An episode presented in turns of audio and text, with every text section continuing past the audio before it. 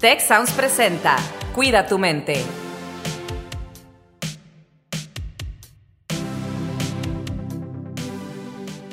Hola, ¿qué tal? Bienvenidos de nuevo a un episodio de Cuida tu mente y el día de hoy vamos a hablar de un tema muy importante, tanto, tanto que creemos que nos va a dar para un buen rato de conversación.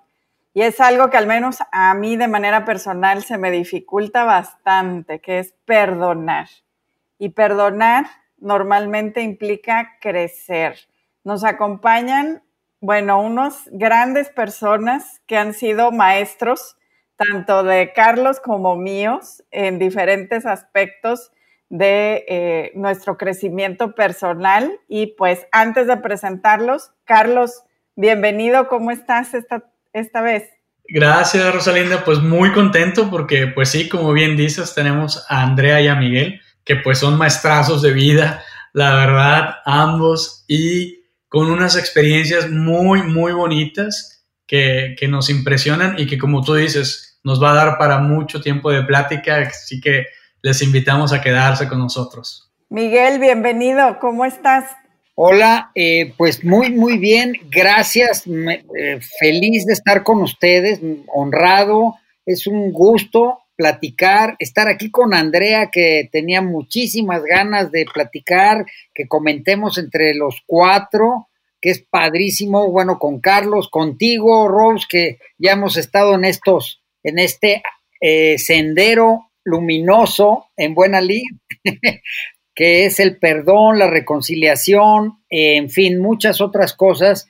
Y adelante, aquí estoy y caminemos en esto que es una gozada estar con ustedes. Adelante, Andrea. Sí, buenas tardes, es un placer estar por aquí con todos ustedes, un placer de tenerlos eh, pues aquí reunidos eh, y bueno, muy, muy contenta de poder también compartir eh, con todos ustedes los oyentes este tema tan importante para nuestro bienestar como es el perdón. Claro, es un tema muy relevante para nuestro bienestar y la primera eh, pregunta que yo les quisiera hacer es, eh, ¿por qué nos es tan difícil a veces perdonar cuando sentimos que hemos recibido pues alguna ofensa o que hay un daño? ¿Por qué nos cuesta tanto trabajo a la mayoría de las personas perdonar? Híjola, e, esa es una súper pregunta. Eh, no sé, Andrea, si tú quieras comentar, a, empezar con esto, me parece precioso y yo creo que tú puedes arrancar con todo tu expertise maravilloso. Con mucho gusto. Bueno, yo pienso a nivel personal que hay dos partes del perdón y una puede ser mucho más fácil que la otra. Está la parte mental de yo decir, bueno, yo estoy dispuesto a perdonar a esta persona eh, después de analizar una situación, yo puedo estar dispuesto a hacerlo, pero hay otra parte que es mucho más complicada y es la parte sentimental, ¿sí? Ese resentimiento que crea eh, una transgresión hacia uno es difícil de manejar. Entonces tú mentalmente puedes decir, yo perdono a esta persona, pero puedes en el fondo de tu corazón seguir sintiendo estos, estas emociones aflictivas hacia la otra persona y para llegar a un perdón verdadero, pues es importante como tener esos dos componentes, el componente mental y ese componente emocional. Entonces, yo pienso que tener esa congruencia entre perdone a esta persona de corazón y también desde mi mente, eso, eso yo creo que es la parte más complicada del perdón, llegar a esa congruencia. Me encanta, me encanta, totalmente de acuerdo. Y fíjense, eh, eh, añadiendo o sumando a esto que dice eh, este, Andrea, me, me gustaría decirles que aquí hay un tema también de la historia que nos contamos ¿Qué eh, historia me cuento acerca de esta memoria ingrata del agravio que tuve? ¿Por qué es tan difícil? Porque me estoy alimentando y, eh, como dice Andrea, resintiendo, resintiendo, como decimos, comentamos, y eso nos lleva a esta cuestión de retaliación, de querernos vengar, ¿no? La ley del talión, volvernos a querer hacer algo y la estamos alimentando. ¿Y cómo vamos a hacer este proceso de retaliación y resentimiento a la reconciliación con nosotros mismos, ¿no? Y este es un punto esencial que, como bien apunta Andrea, es esta cuestión de sentir, resentir, pensar con nuestros modelos mentales, cómo estamos alimentando y espiritualmente, ¿qué vamos a hacer? Pues un fundamento y por qué es tan difícil, por la pregunta, gracias eh, Rose, hacer un giro narrativo de lo que nos estamos contando. ¿Qué historia me estoy contando acerca del agravio y de la persona de la cual hemos recibido esa ofensa? ¿Sí? Entonces, cuando tenemos esta capacidad y hay que practicar, es como todo, ¿no? Eh, lo practicas, al principio dices, bueno, voy a cambiar, voy a contarme otra historia y ¡pum! se te brinca y ya le estás eh, echando maldiciones otra vez en la primera de cambio. Dices, bueno, sí, ya lo quiero, ya no lo, ya no lo odio tanto y de repente no, lo reodio otra vez, ¿no? Entonces, es ir cambiando. ¿Por qué? Fíjense, el perdón es un refinado ejercicio de humanidad y de alta espiritualidad, ¿sí? Eh, y, miren, eh, si ahora que estuvo Yuval Harari eh, en la Junta de Consejo y todo, cuando habla del Homo sapiens, dices, wow, ya entendí todo.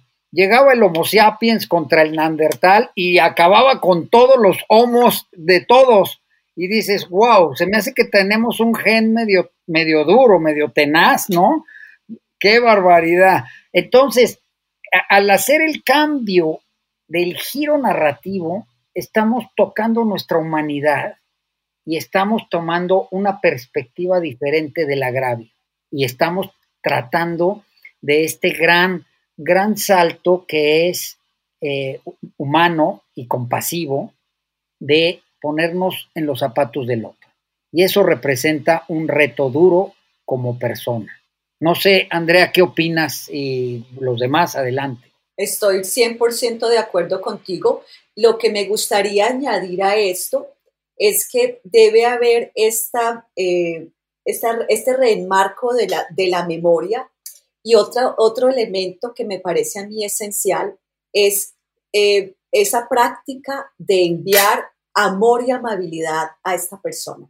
Entonces, si combinamos esa parte mental de, bueno, voy de pronto a mirar qué aprendí de esta circunstancia, puedo de pronto separar la acción del actor eh, y si a eso le sumo, voy a enviar regularmente sentimientos de amor y amabilidad a este transgresor, ahí estoy completando la foto.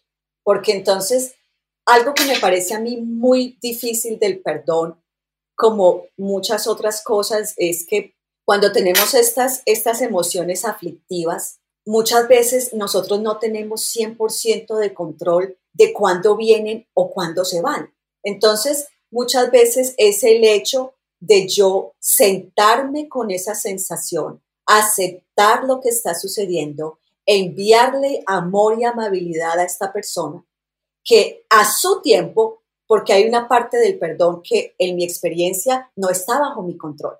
Es como tengo este resentimiento y yo quisiera decir, quiero que se me acabe ya, pero es que la mente no hace caso ni el corazón muchas veces tampoco.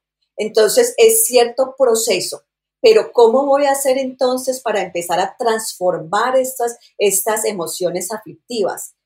entonces ahí es donde combino lo que tú dices, que es la parte de la narrativa y también esa conexión desde el corazón de estar dispuestos a enviar amor y amabilidad a ese transgresor como una eh, prueba inminente de que sí estamos dispuestos a perdonar, porque uno lo puede decir de la cabeza, sí te perdono, pero cuando uno trata de enviar esos sentimientos de amor y amabilidad a un enemigo, ahí es donde llega esa resistencia que muchas veces no vemos, pero que cuando la podemos sobrepasar, entonces poquito a poco llegamos a ese verdadero perdón.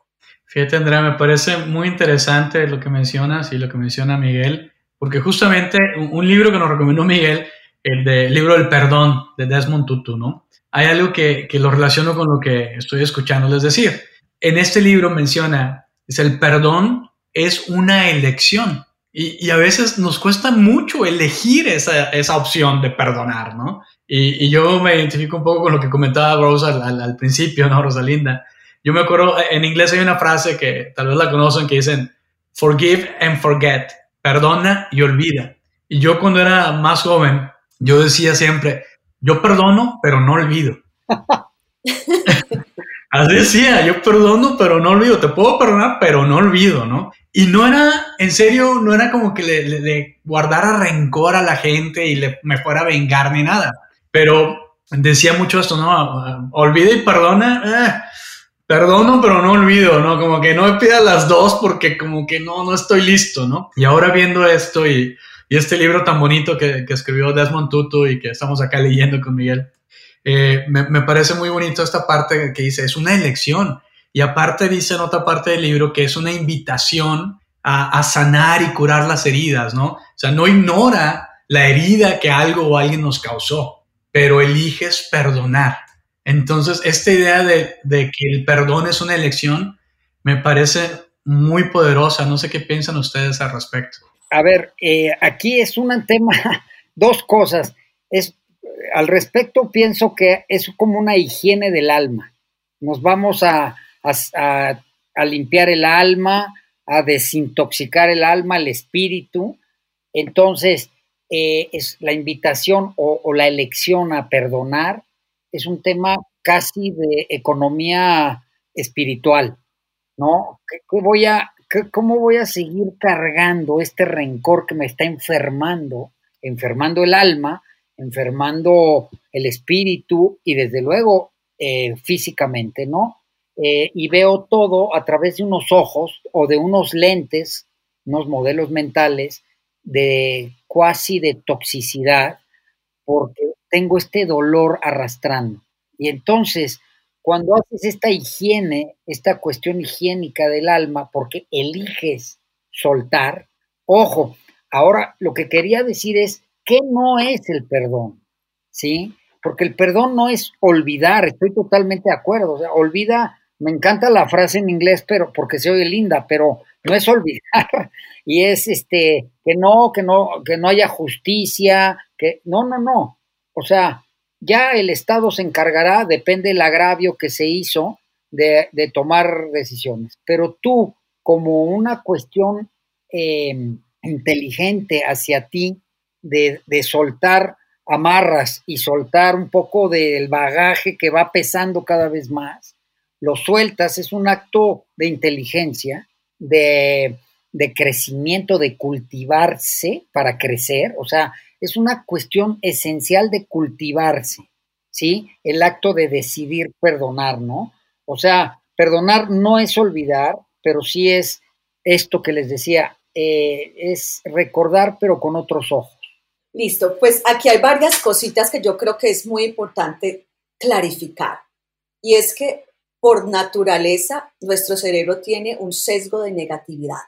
Es una manera de protegernos. Todo lo que nos suceda que es negativo va a ser más pegajoso para el cerebro. Entonces, cuando yo digo voy a olvidar esto, pues es imposible casi porque es que mi cerebro va a querer recordar precisamente esas cosas que me causaron más dolor. ¿Por qué? Porque así me voy a proteger más adelante para que no me vuelva a suceder. Sí, entonces eso de eh, pensar que tenemos que olvidar y que si no olvide un evento es que en realidad no lo perdone, eso sería una expectativa irrealista. Entonces es importante tener esa, esa claridad. Otra cosa, y es eh, pues relacionado con lo que estaba diciendo Miguel, es que el perdón es un acto de autocompasión. Yo no tengo que perdonar por el otro, aunque obviamente es algo que en un mundo interdependiente, lo que yo haga, lo que yo sienta hacia el otro, se me va a devolver a mí. Pero para empezar, es un acto de autocompasión. Y ahora que Miguel estaba hablando de esa economía emocional, de hecho quiero aumentar que para la economía del bolsillo también es importante el perdón. Y les quiero comentar de un, estudio interesante que se hizo con, American Express, donde habían eh, pues ciertos funcionarios que recibieron un programa de perdón. Fue un día completo y después cuatro conferencias eh, por teléfono, por, creo que más o menos por un año, Entonces después fueron a ver los resultados de esos funcionarios a comparación de los que no habían recibido el entrenamiento.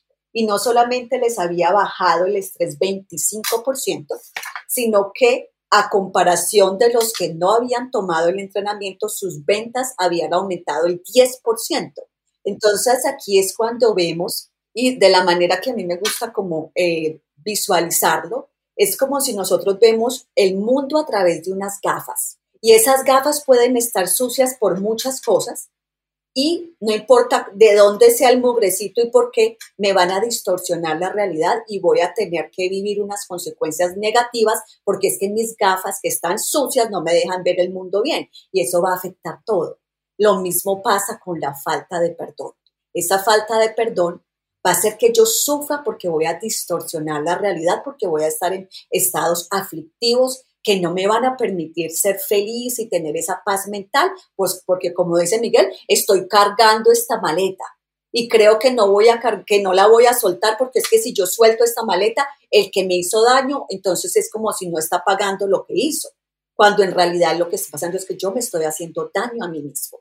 Entonces eso es importante tenerlo en cuenta que es una lección que tomo no tanto por el otro, sino por mí mismo. Claro, y es, es Maravilloso esto que comentas. Fíjate que a mí me gusta mucho eh, el trabajo de Robert Enright, eh, que tiene eh, en la Universidad de Wisconsin el, el, Centro para el Perdón.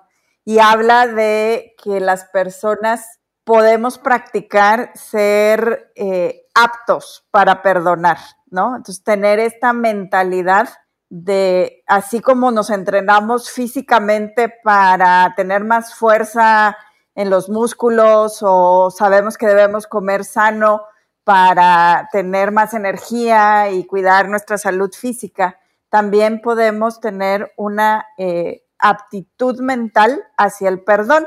Y esto se inicia convencidos de que como personas moralmente queremos hacer el bien.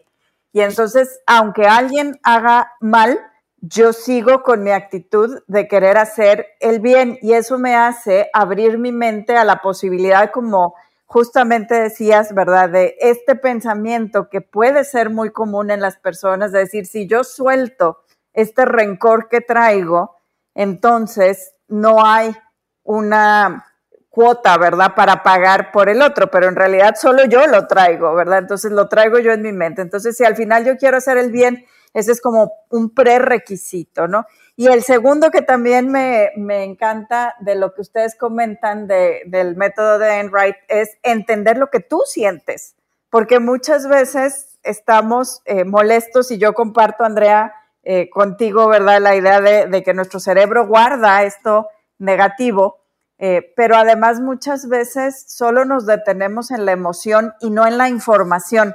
Yo siempre digo, la emoción no es buena ni mala, la emoción es información. Y lo que yo hago con esa información ya es una decisión donde sí, por supuesto, la voy a sentir, pero ahí sí ya entra mi capacidad humana de, razonar, ¿verdad? Entonces, me encanta, pues esto de, de, no vamos a olvidar, pero el primer paso de entender el perdón es entender que lo hacemos por nosotros mismos, por eh, ir más ligeros, ¿verdad? Y ser precisamente esta mejor versión de cada uno de nosotros. Aún así puede haber eh, distintos eh, niveles de perdón, voy a preguntar así. O sea, una ofensa pequeña y una cuestión que pueda generar un gran daño y entonces mi trabajo en el perdón debe ser distinto para los tipos de ofensas que yo siento o que veo suceder en el mundo. Miguel. Yo creo que ahí hay, profundidades, hay profundidades de sentimientos. Eh, tomo esto, me gustó mucho lo de las emociones. Las emociones son mensajeros, como diría el poeta Sufi Rumi, son mensajeros, pero fíjense, son mensajeros sensacionales de nuestra verdad profunda, eh, pero pueden ser terribles dueños, ¿sí? o terribles dueñas las emociones que nos van a, jalar y nos van a hacer y vamos a perder la claridad y, la, el centro de nosotros mismos, ¿sí? Entonces, fíjense, nada más, eh, claro que hay diferentes eh, ofensas que pueda llegar hasta, bueno, muchísimas cosas, eh, en fin, atentar contra la vida, etcétera, ¿no? Pero, como diría Leonel Narváez o Desmond Tutu o el mismo Dalai Lama, no hay nada que no se pueda perdonar. Eh, o sea, partiendo de eso, wow, creo que el trabajo, como dice Andrea, es trabajar con nosotros y con nuestro sesgo natural a la negatividad, ¿sí? Entonces, nada más les quiero comentar algo. No, elegimos el perdón porque nos permite hallar libertad y evita que nos estanquemos en la interminable circuito o círculo de contar la historia, como les decía hace rato, y, y volverla a masticar y masticar. O sea, nos volvemos víctimas de nuestra historia, que eso es lo más duro. O sea, olvídense si ya eres víctima del agravio, eres víctima de la historia que te estás contando entonces una víctima está en una posición de debilidad y sujeta a caprichos ajenos y al, y al reború de, o sea, al jalón y el tsunami de las emociones y nos quita claridad. Y eso eh, no nos deja llegar a ser héroes de nosotros mismos, que es básicamente rozar la mejor versión de nosotros mismos. Qué importante, Miguel, en verdad. Andrea, por favor, si quieres continuar, yo sé que querías continuar ahorita esta idea y otros conceptos de Miguel. Sí, eh, estoy comparando un poquito una herida física con una herida del alma. Si, ah, si el gato te aruñó un poquitico, ese aruñón en dos días se te va a ir. Pero si tienes un accidente mayor en eh, un carro o algo así, estuviste en el hospital y obviamente esas heridas no se van a ir con la misma velocidad. Entonces yo pienso que muchas veces eh, el proceso tal vez puede ser el mismo, estar dispuestos a perdonar, esa, esa disponibilidad eh, va a ser siempre esencial, eh, y, pero ya después entonces va a ser qué tanto voy a necesitar yo conectarme con esta situación, procesarla a nivel mental, cambiar la historia, enviar sentimientos de amor y amabilidad. Van a haber muchas veces capas, ¿sí? Porque nada sucede en un vacuum y estas situaciones, eh, estas heridas grandes, eh, son muchas veces como una cebolla, que tú le empiezas a procesar la parte de afuerita y si estás procesando bien, eso te lleva a una capa más profunda, más profunda y muchas veces terminas dando cuenta, te terminas dando cuenta que todas las cosas que te suceden en la vida te suceden porque hay algo que está internamente que necesita ser revelado y necesita salir a la superficie. Entonces, estas heridas grandes pueden llevarnos a un autoconocimiento mayor y a un entendimiento de por qué me sucedió esto a mí. Y muchas veces nos damos cuenta ahí de esa interdependencia, ¿sí? Esto no sucedió por nada, yo tengo una historia, tengo una historia personal y fuera de eso soy parte de un clan. Y muchas veces vemos nuestras heridas y vemos las heridas de mi mamá, de mi abuela, de mi tatarabuela, y resulta que son las mismas. Entonces, ¿pero qué pasó aquí? Entonces, cuando tú estás pasando por estas heridas inmensamente grandes, es esa cebolla que hay que empezar a quitarle cada capa para llegar cada vez más profundo, no solamente en la situación, sino que ese autoconocimiento se hace cada vez mayor. Y ahí es donde está eh, pues la belleza del perdón, que te ayuda a, llevar a, llegar a un autoconocimiento mucho mayor. Y ahí estás súper bien porque estás progresando y evolucionando como ser humano por medio del sufrimiento, porque es parte inherente de nuestra existencia. Qué lindo esto, qué lindo, perdón, pero qué lindo esto que dices, Andrea, porque esta parte de la existencia, que es el sufrimiento, es lo que nos lleva a generar eh, esta templanza del espíritu. Y la templanza es algo básico, es uno de los pilares para, eh, la, para hacer esta palabra que está tan de moda hoy, la, que seamos resilientes, para la resiliencia. Entonces, si abrazamos, fíjense qué, qué bonito esto que dices, Andrea, me encanta. Eh, si abrazamos esta tranquila que nos ha dado la vida o el ofensor o tal, nos perdonamos a nosotros, lo aceptamos, generamos esta templanza que es con lo que se hace el acero de las espadas y todo esto, esta templanza que nos va a dar un pilar para la resiliencia personal. Gracias, Andrea, me encanta. Y esto que mencionas, Miguel, además tiene otro elemento muy importante, según entiendo, del perdón, que es este perdonarnos a nosotros mismos, que también es una etapa, ¿verdad? De a veces cuando recibimos eh, un daño o, o una ofensa, nos cuesta mucho perdonarnos a nosotros mismos por haber pasado por esta situación. Y ahí entramos en, otra historia que tenemos que transformar y contar de manera distinta.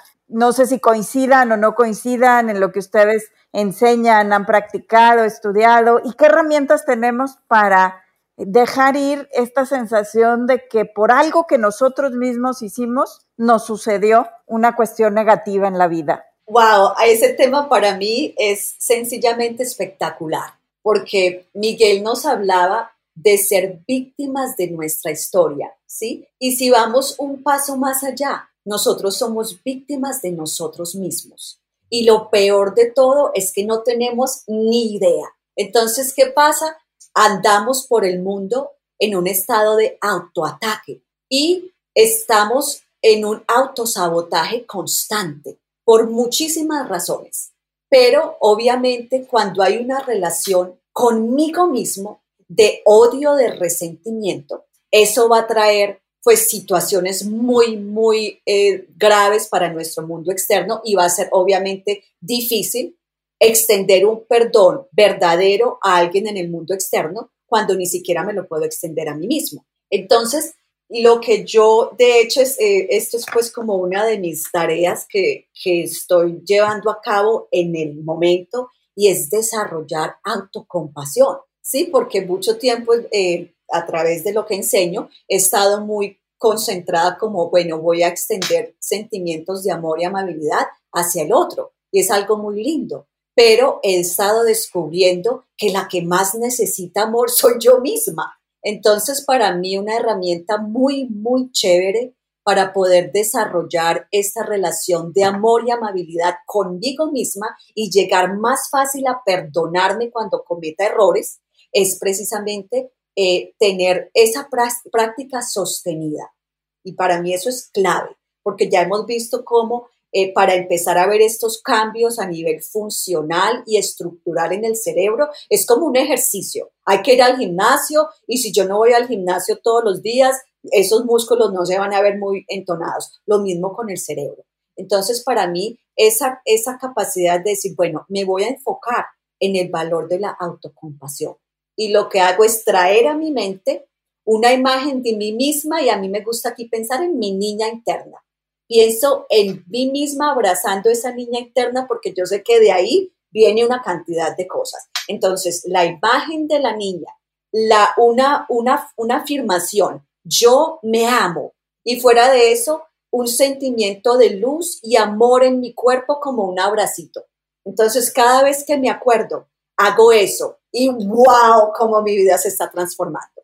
Entonces eso es pues lo que yo recomiendo ahí. Wow, me, me, me súper encanta esto. Gracias eh, Rosalinda por plantear esto, porque justamente yo estaba pensando un poco en, en, en, mi vida, en la historia, y, y, hubo un periodo en mi vida en el que pues realmente con lo que más he batallado ha sido con esto, con el autoperdón. Sí perdonaba, como les decía, ¿no? Perdonaba a la gente y gente que me, y, lo digo conscientemente, ¿no? Así la frase, gente que me hería o que yo dejaba que me hiriera, ¿no? este, y luego los perdonaba y, no había problema, pero luego yo no me perdonaba a mí mismo y me costó muchísimo, muchísimo trabajo llegar a ese punto de perdonarme por en mil cosas y tener esta autocompasión por mí mismo de la que hablas, Andrea.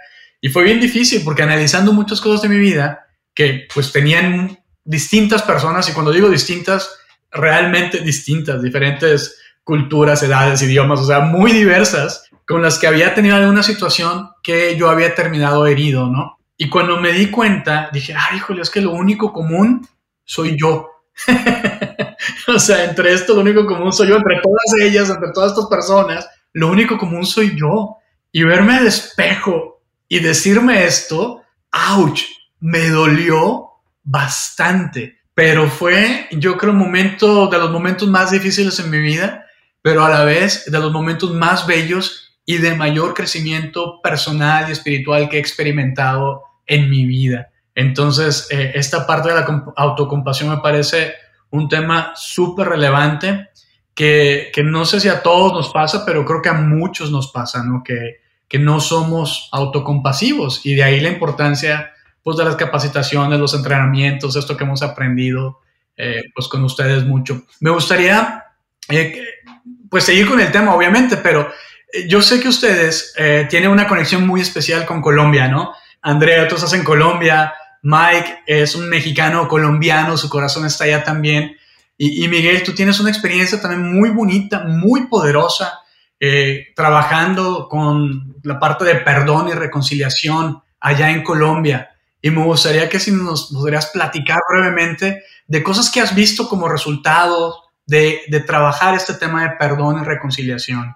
Eh, gracias, Carlos. Sí, miren, nada más rápido, en las Espere, en la fundación que, que de la cual soy consejero, miembro del consejo, eh, tenemos estos talleres que se llaman Espere, Escuela de Perdón y Reconciliación. Y ahí les pedimos a cada uno eh, que lleve, a cada uno de los que va a participar, que lleve su objeto de perdón. Lo más curioso, Andrea, fíjate, eh, Carlos, Rose, es que cuando hacen el círculo completo, cierran el ciclo, resulta que al que hay que perdonar es a sí mismo, como bien dices, este Carlito.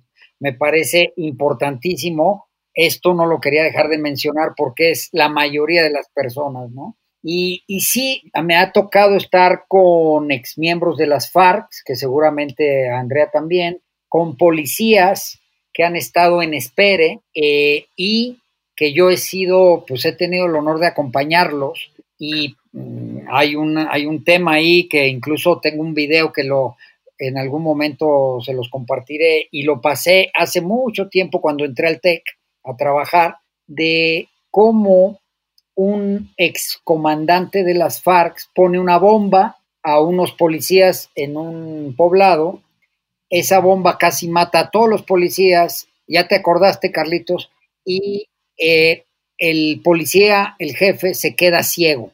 Después en el video los junto, los filmamos y se hacen amigos. O sea, es, ese es el poder del perdón. O sea, ese es el poder del crecimiento para ambos. Incluso en el video se ve que están chanceando y contándose chistes y molestándose.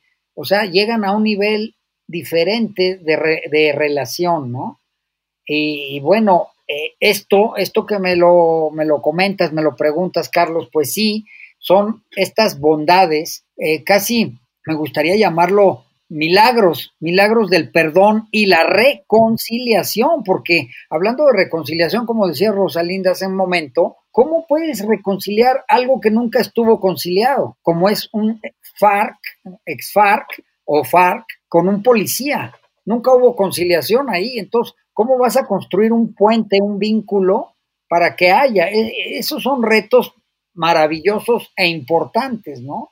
Como, fíjense, como dice Donna Hicks, que es este de la escuela de Harvard, la único, lo único que sana la dignidad ofendida es el perdón, ¿sí? Y esto nos da para otra cosa importantísima que es la justicia restaurativa. Yo voy a ser una persona que quiero ser punitivo, pues eso nos lleva a la venganza, a la retaliación, al resentimiento. O quiero tener y ser parte de un grupo que restaure a la otra persona y desde luego a mí, que es hablando del autoperdón y la compasión y la autocompasión, como dice Andrea.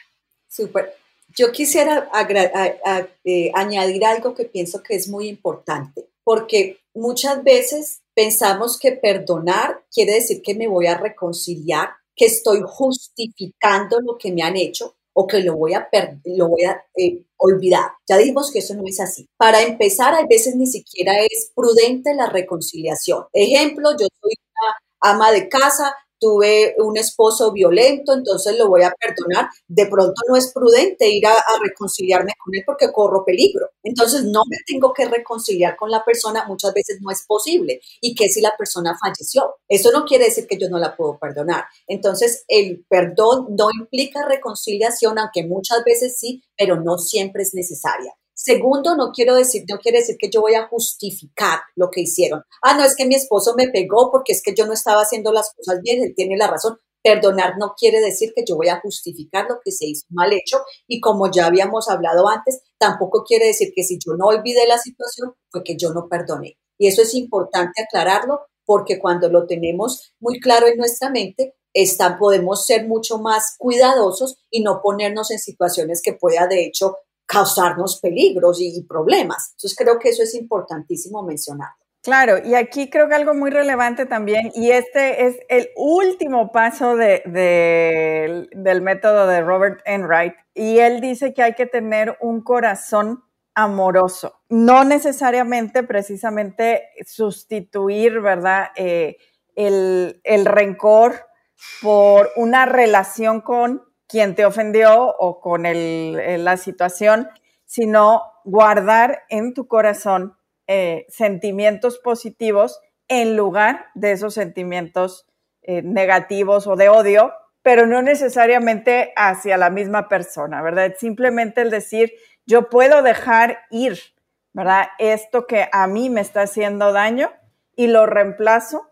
por tener este corazón que, eh, o estas emociones, ¿verdad? Que me van a permitir de nuevo tener esta habilidad física para ser amable, para ser amoroso con los demás y conmigo, a pesar de esta circunstancia y no quedarme centrado en esta circunstancia, ¿no? Pero de nuevo no implica tener esta eh, como relación de nuevo, ¿verdad? El perdonar no implica que yo quiera o pueda incluso tener una relación de nuevo con, con quien me ha ofendido o con la situación eh, en la que estuve, ¿no? Y esto es muy importante porque también a veces pensamos, eh, de nuevo, como en este trayecto de si se acaba la ofensa, si no está ahí la herida sangrando, entonces desaparece mi reclamo a la justicia o desaparece eh, mi necesidad de reconocimiento del sufrimiento. Pero si yo lo sustituyo por un corazón con amor hacia los demás y hacia mí mismo, entonces, esta necesidad de sufrimiento pues también desaparece, ¿no?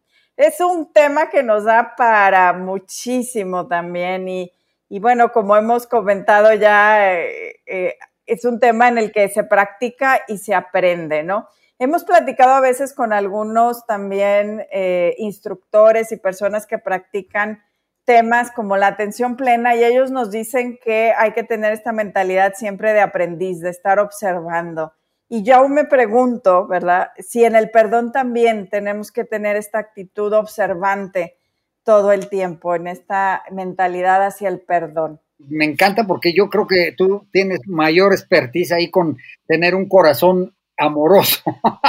Pero miren, eh, el eh, tener esta capacidad, esta atención plena a mí, mismidad, a, a mi self y a lo demás, a lo que está pasando, Primero con la respiración nos permite eh, tomar distancia y eso nos va a ayudar a seguir en el siguiente paso y tomar este sendero de, luz, de perdón y de, estar. Y ahí sí yo haría esta, esta mm, distinción que, que era muy puntual que dijo Andrea, que no es reconciliar o estar, sino es reconocerme a mí, y reconciliarme conmigo. Con el otro, pues sí, estoy totalmente de acuerdo. ¿Para qué voy a acercarme a alguien que me ha eh, agredido físicamente? Me puedo poner en, eh, en riesgo, ¿no? Entonces, sí, eh, me encanta y, adelante, Andrea, por favor, me, me encanta escucharte. Ah, gracias, Miguel, lo mismo. Entonces, bueno, volvemos a esa práctica de prácticas que es observarnos a nosotros mismos. ¿Por qué? porque la mente tiene su propia vida y yo puedo decir, bueno, yo voy a perdonar a esta persona y no vuelvo a pensar en lo que sucedió. Y ahí viene la mentecita otra vez con su vocecita recordándome la historia, como dice Miguel, esa narrativa y ese rumear esa historia y dale que dale. Y es precisamente desarrollar nuestra capacidad de autoobservación lo que nos va a permitir parar la mente porque si no tenemos esa capacidad de autoobservación, dejamos que esa bola de nieve se vaya poniendo súper grande y que esa chispa se nos convierta en ese fuego salvaje. Entonces, en el perdón, como en todas esas otras cualidades que nosotros queramos desarrollar, la capacidad de autoobservación es fundamental. Y lo que nos da una capacidad de autoobservación lo que eh, alimenta esa observación y nos, ayuda a aumentar esa capacidad de vernos a nosotros mismos. Es la atención plana. Y eso obviamente va a abrir los pasos para las otras cosas que hemos hablado, pero primero tengo que darme cuenta qué está pasando dentro de mí. Claro, buenísimo, buenísimo. Gracias por todo esto. La verdad es que, como decimos, sabemos que es un tema que podemos quedando, que nos podemos quedar platicando días, horas y horas y, les agradecemos mucho el que compartan con nosotros y, pues bueno, eh, nos llevamos yo creo bastante. Rosalinda, ¿qué te llevas? Yo creo, yo creo que este es un eh, podcast o un, un, par de podcasts que podemos escuchar y volver a escuchar y encontrar más cosas, pero bueno, para mí, por ejemplo, esta diferencia entre perdonar con la mente y perdonar con el corazón, eh, el perdón como elección y cuando sentimos que regresan estas emociones eh, de rencor, pues mandar amor y amabilidad para mí fue una revelación, ¿no? Simplemente eh, están ahí esas emociones y cada vez que sucedan, mando amor y amabilidad a los demás y bueno, hasta a mí mismo, ¿no? En este tema del, del autoperdón me gustó mucho el ejercicio que nos comenta Andrea de abrazar periódicamente a nuestro niña o niño interior, ¿verdad? Y darnos todo este amor y compasión que les damos a los demás, eh, empezar por nosotros mismos, ¿verdad? Y bueno, Miguel nos habló sobre todo de eh, el volver a construir nuestra historia, ¿verdad? Salirnos del ciclo donde pensamos de un modo sobre el evento, generar significado, generar esta templanza que nos lleva a la resiliencia a través de reconstruir y recontarnos nuestras historias. Carlos, pues no sé, ¿tú qué te llevas? Y por supuesto que yo vuelvo a escuchar esta grabación varias veces. Totalmente, totalmente, Rosalinda. Muy agradecidos con, con Andrea, con Miguel, contigo, Rosalinda. Eh, lo resumiste muy bien. Yo creo que agregaría a lo mejor una frase muy simple que, que me la llevo y la voy a practicar, ¿no? Esta de perdonar para hacernos libres a nosotros mismos, ¿no? Creo que eso es muy importante, dejarnos, soltar, y ese perdón es para nosotros y nos hace libres, no andar cargando con estas historias y con estos sentimientos y con estos rencores. Así que, Miguel, Andrea, muchísimas gracias. En verdad que esto es algo fabuloso, yo creo que sí, a escuchar este podcast sus dos partes varias veces para seguir eh, pues aprendiendo y creo que coincidirán conmigo que apenas si le hicimos así a la superficie de todo este tema. Pero bueno, aquí, eh, aquí terminamos, les agradecemos nuevamente y pues hasta la próxima en el siguiente episodio del podcast Cuida tu mente. Si quieres conocer más sobre cómo cuidar tu salud, te invitamos a escuchar Hola de Salud, el podcast en el que nuestros expertos te darán consejos para vivir de manera sana, equilibrada y feliz. Escúchalo en Spotify, Apple Podcast y Google Podcast.